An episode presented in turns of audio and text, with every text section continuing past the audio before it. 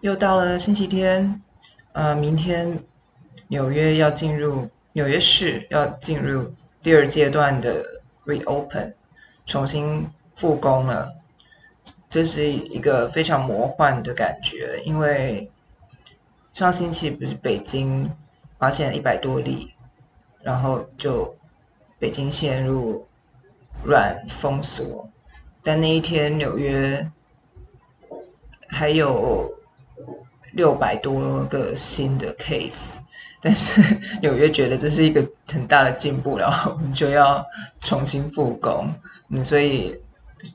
真的危险都是相对的感觉，嗯，因为纽约确诊确实下降了很多，整个整个美国都很急着要赶快呃恢复工作。为什么这么急着要复工？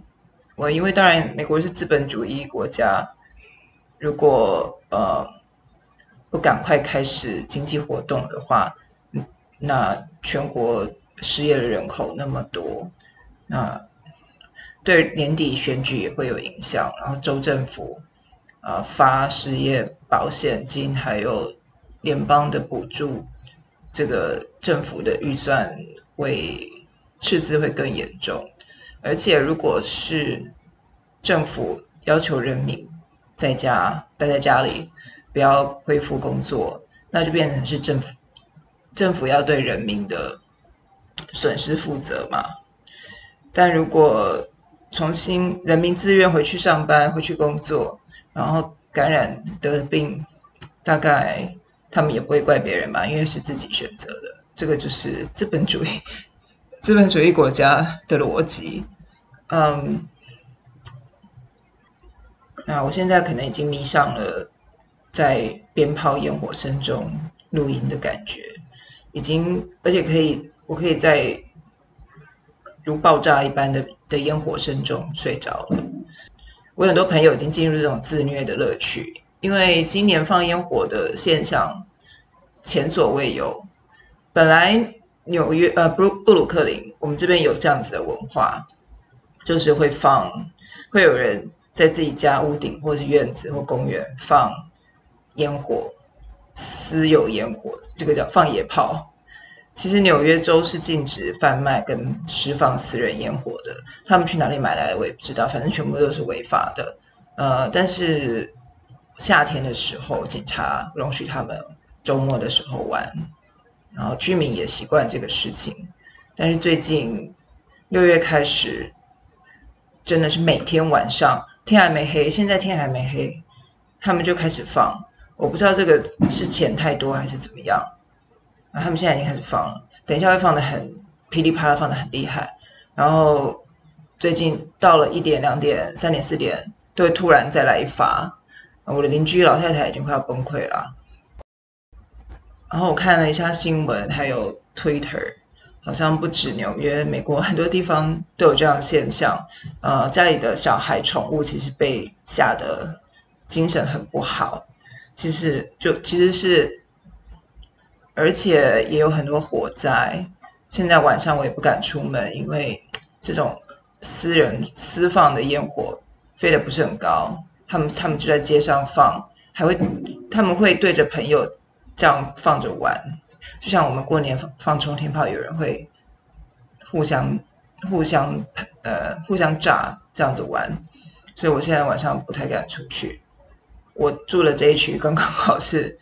那个烟火叫什么？烟火噪音报案率最高的这一区，纽约警察好像已经放弃跟他们对抗了，因为实在太多了。那今天是第二阶段重启的最后一个星期天，明天开始，一般公司办公室就重新开放了，还有一些零售商店，小型的零售商店。还有小朋友玩的一个游乐场会重新开放，嗯，希望他们不要再乱放炮了。不过今天晚上他们应该不会放过这个最后的机会，所以等一下有的瞧了。夏天放私人烟火这个活动，就是纽约的呃中低收入区的文化之一，它是街头派对的一部分。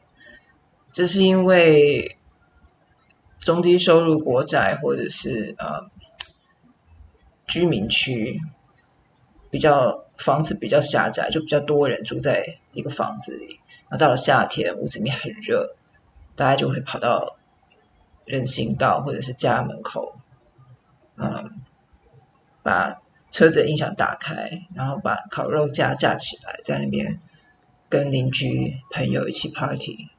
晚上就在外面乘凉。嗯，这里的人很多人那个最好的音响是放在车子里的，所以他们只要把车门打开，马上 party 就就来就起来了。嗯，今年因为疫情的关系，就是禁止十十个人以上的 party 嘛，所以想要开趴都不能玩，所以可能是因为这样，所以。放烟火放的很很凶，但是烟火是很花钱的，到底是哪里运来这么大量的烟火？到处放，放一整晚，这个是一个谜啊。总之，这是一个很危险的的游戏，希望赶快停止吧。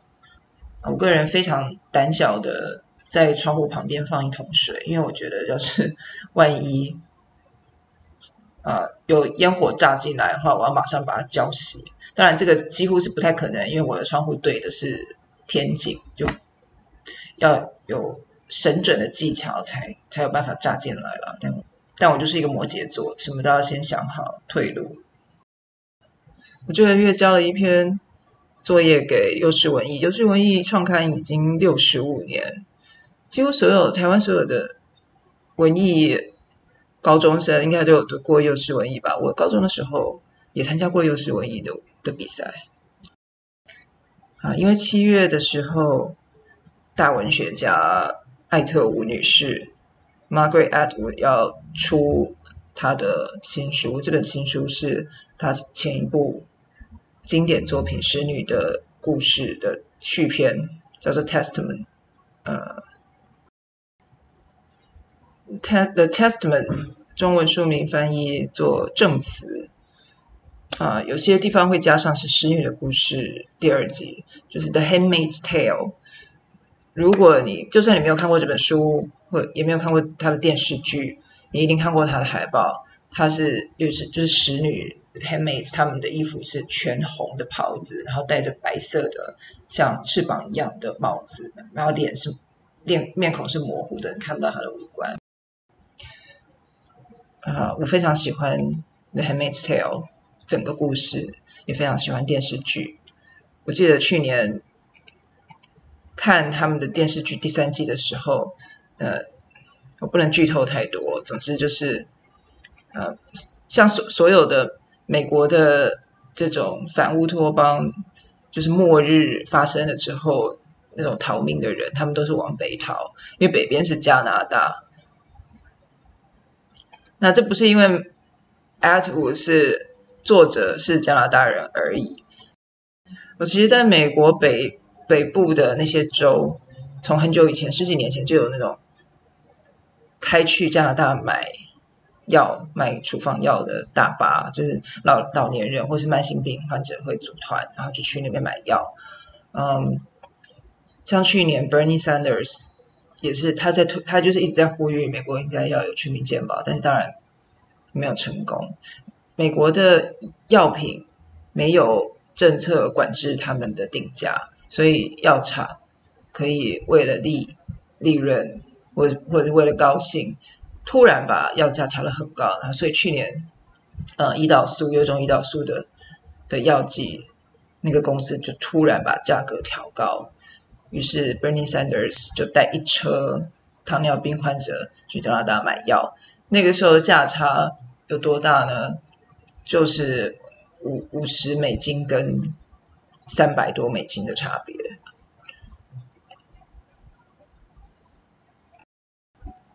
呃，价差有多大呢？就是在加拿大一入一季三十块三三十美金，在美国可能要一季要三百多。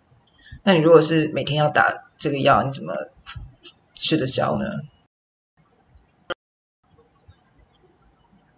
我《使女的故事》这本书的，现在续篇要出了。它的第第一集是一九八五年出版，它那个时候就预言几年以后，美国会陷入一团混乱，然后那个基督教的一个保守教派会兴起，建立一个神权政体，然后他们用呃神的信仰，用很多真善美这样子的呃这样子的价值观去控制还可以生育、控制所有的女人，那还可以生育的女人，他们就控制他们。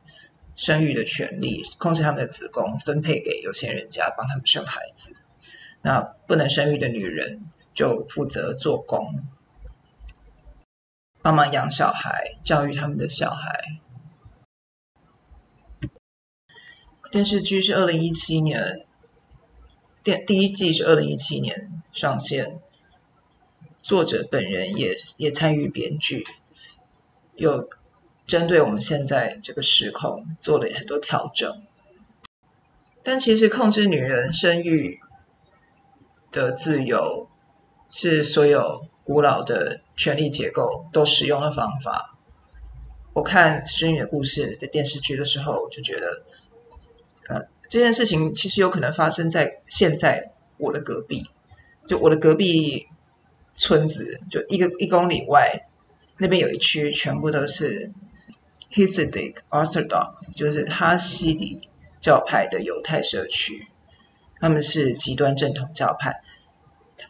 那边的人是二十四小时全职在当犹太人，每天只要是醒着出门，哦，可能睡觉也穿着他们的传统服饰。他们整天穿传统服饰，要戴要留胡须，戴假发，戴帽子，然后女人从头包到脚。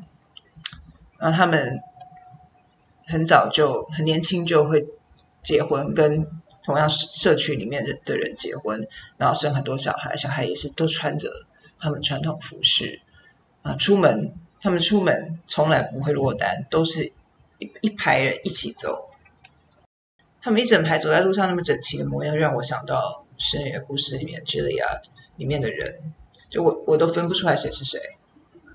啊，最近 Netflix 上也有一个纪录片，就是记录这这种这个社区里面的女人的生活。他们的，我如果你出生在这样的社区里面，嗯，到底这算不算是一种个人选择？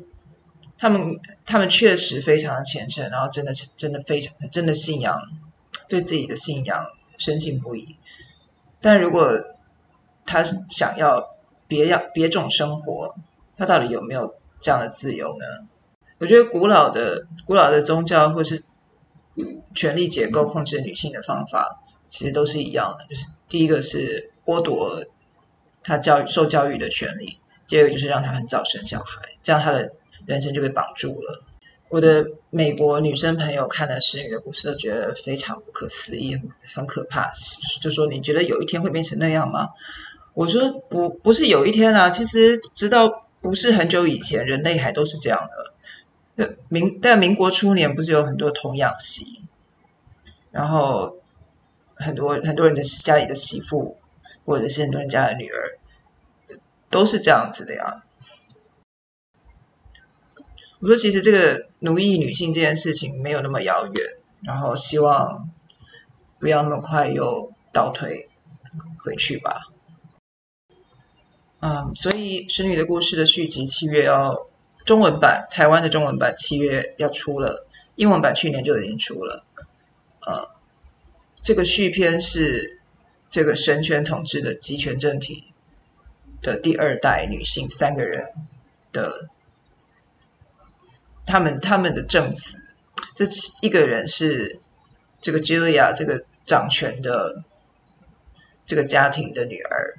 第二个是逃到加拿大去反对党的，在在自由地区长大的女孩，然后第三个是那种幕后黑手的那一个女一个女人，握有很大权力的一个神秘的女性。我很敬佩艾特伍老太太，她她已经出了超过一百本书，至少有一百本，就是他的创创作量是非常的非常丰富的。他不断的在写女人的声音，因为历史都是呃写历史的，到目前为止大部分都是男的，如果不是说全部都是男，几乎全部都是男的，所以留下各种女性的证证词，对于补足历史的缺口是很重要的。以前在中国的。某些地方会流传女书，就是只有女人才看得懂的，他们自己发明的一种文字。他们会互相鼓励，然后写自己的心情，然后呃，互互相传达讯息。我在看我在看这本证词的这本新书的样示意稿的时候，我就想到女书，就是不过这三个女人的立场各不相同。就是如果你同样都是，就算同样都是受压迫的、被压迫的的弱势的群体，其实你们立他们的立场还是完全的不同的，也可能是对立的。所以，这人的关系其实比我们想象的复杂很多。不是说都是女性，大家就会说感受都会一样。今天讲到这里，竟然一点噪音都没有，竟然没有人在。疯狂放烟火，我觉得非常的奇怪。难道我们真的要恢复正常了吗？